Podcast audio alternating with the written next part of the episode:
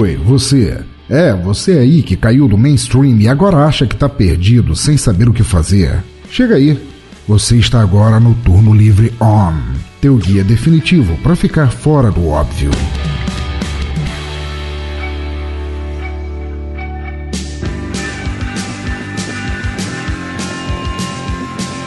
Salve, salve galera, saudações rubro-negras. Quem tá falando aqui é o Thiago Rosas e eu estou aqui estreando nesse belo projeto que é o Turno Livre On. Que honra ser, ó, ser apresentado aí pela vinheta do Pensador Louco, né, cara? Muito, muito maneiro. O projeto é muito legal e a gente aqui se propõe a dar dicas não óbvias sobre sobre tudo. E eu sinto um pouco de falta de dicas literárias, dicas de livros aqui.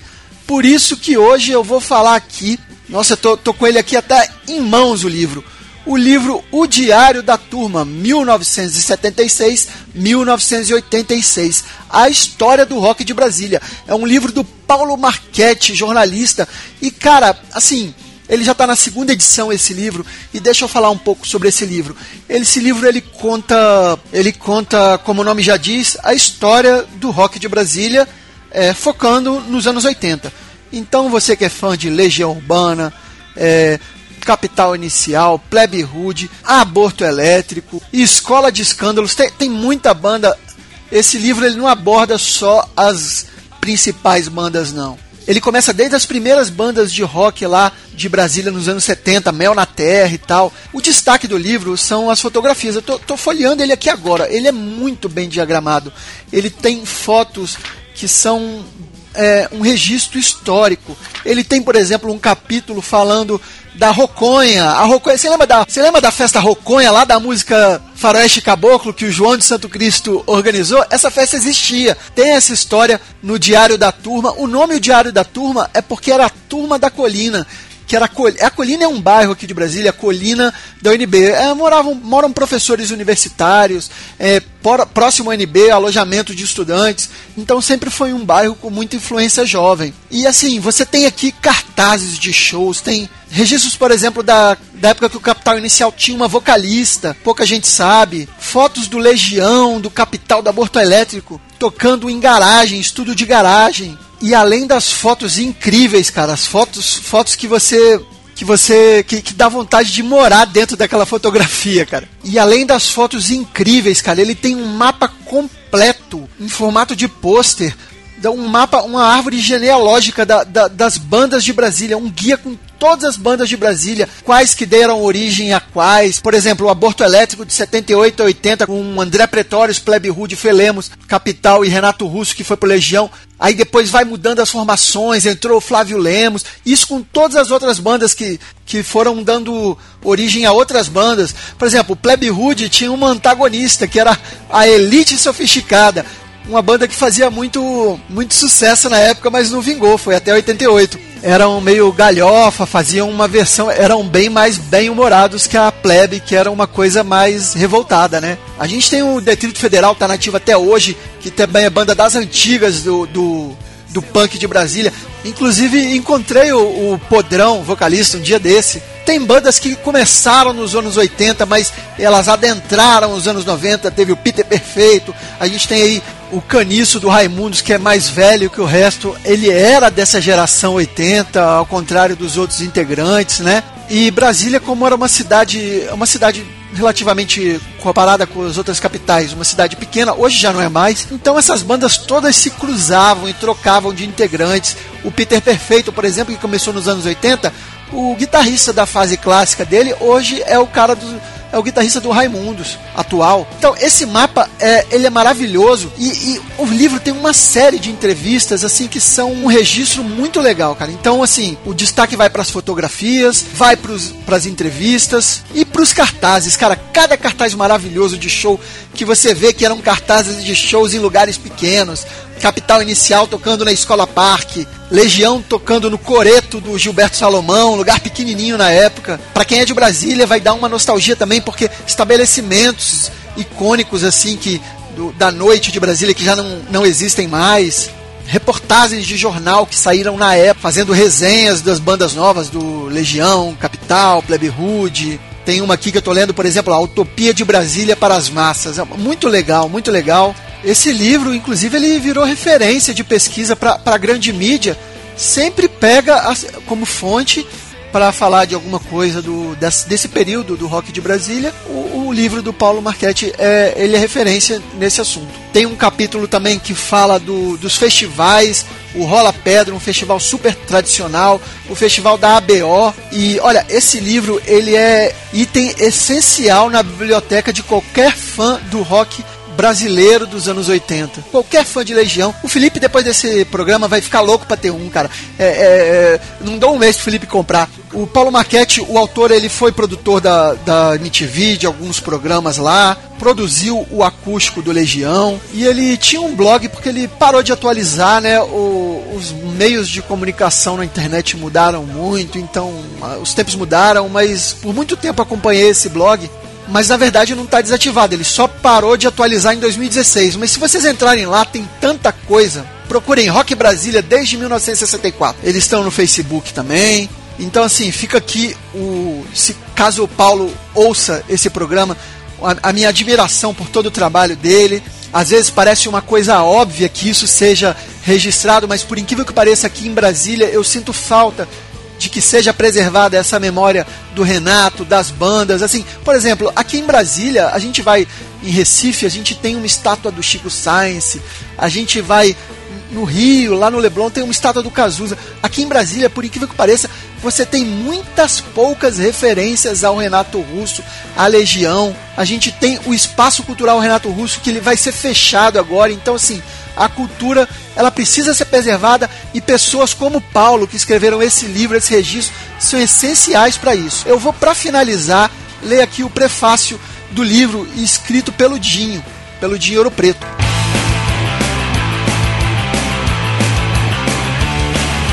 Abre aspas. Todo mundo acha que a sua adolescência foi especial todo mundo acha que mais ninguém vai entender a intensidade do que aconteceu, né? Parte da graça está aí, um entusiasmo impossível de traduzir em palavras.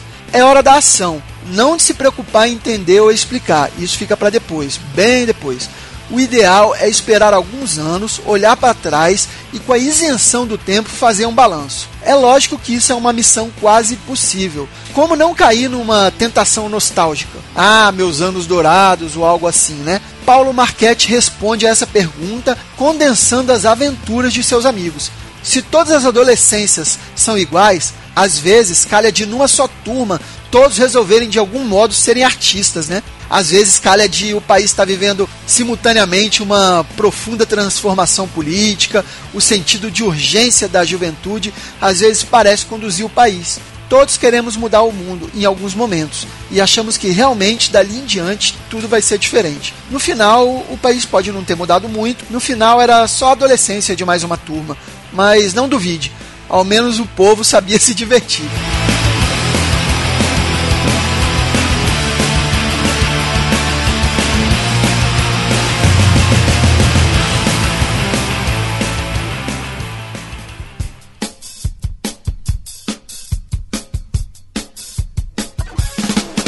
Bem, eu até discordo de algumas coisas que o Dinho escreveu aqui. Eu acho que foi muito mais, é, olhando para trás, esse movimento aqui de Brasília do, do, do rock foi, foi mais que isso, foi muito importante, principalmente para a própria cidade de Brasília, uma cidade muito nova que ainda está criando a sua identidade cultural, né? Brasília, ela não tem. O pessoal diz que Brasília não tem sotaque, não tem ainda uma música típica. Brasília aqui enfiada no meio de Goiás vendo o, o sertanejo querendo invadir, mas é, criou-se a partir dessa geração que é retratada nesse livro o rótulo de capital do rock, que persiste até hoje, meio cambaleando, é verdade, mas persiste. O rock também já não é mais o mesmo, eu sinto, sinto falta do, do rock combativo, como era o do, da plebe, o que fazia a gente refletir como a Legião, mas é importante demais ter o registro da história de quem fez isso. Hoje a gente vê outros estilos ocuparem esse lugar que já foi do rock, né? A gente tem aí o rap, o hip hop, mas na época era o rock, então é necessário esse registro. É, e essa cronologia do livro, ela vai até, o nome é até 86, mas ele tem registros ali até o início da história do rock de Brasília dos anos 90, que é outra belíssima história que eu vou contar aqui em outra oportunidade, falando de um documentário chamado Geração Barecola, que conta a história dessa geração do rock de Brasília, de Quail, Raimundos, Mascavo Roots, Nat Roots, que não é rock, mas música de Brasília. Mas no livro do Paulo, a gente tem a pré-história dessa galera, porque essa galera nos anos 80 já estava tocando, já estava fazendo banda. Tem uma foto muito engraçada no livro da banda Filhos de Mengele, foi a primeira banda do Digão, do Raimundos. O Digão, molequinho, 15 anos, cara. Então, assim, muito legal mesmo.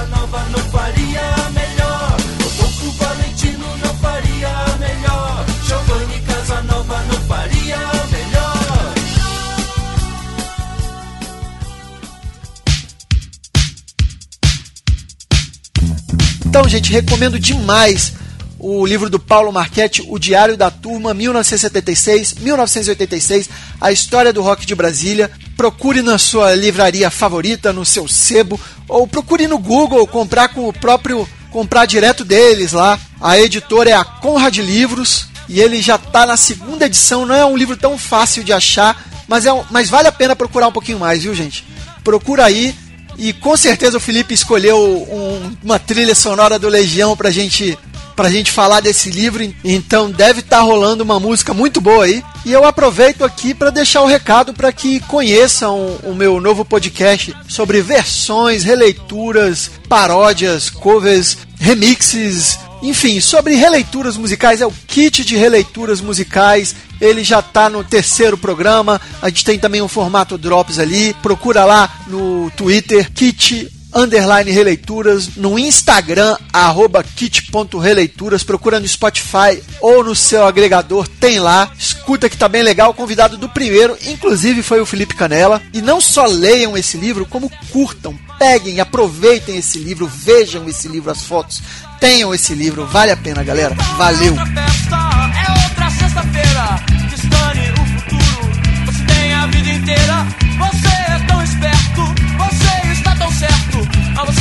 dançou com ódio de verdade. Você é tão esperto, você está tão certo, e você nunca vai errar.